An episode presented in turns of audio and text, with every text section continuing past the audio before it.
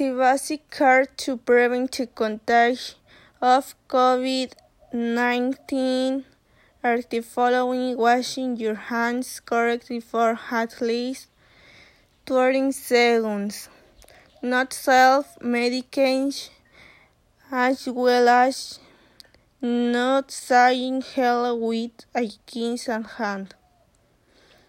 Are some measures to avoid the spread of this and other viruses.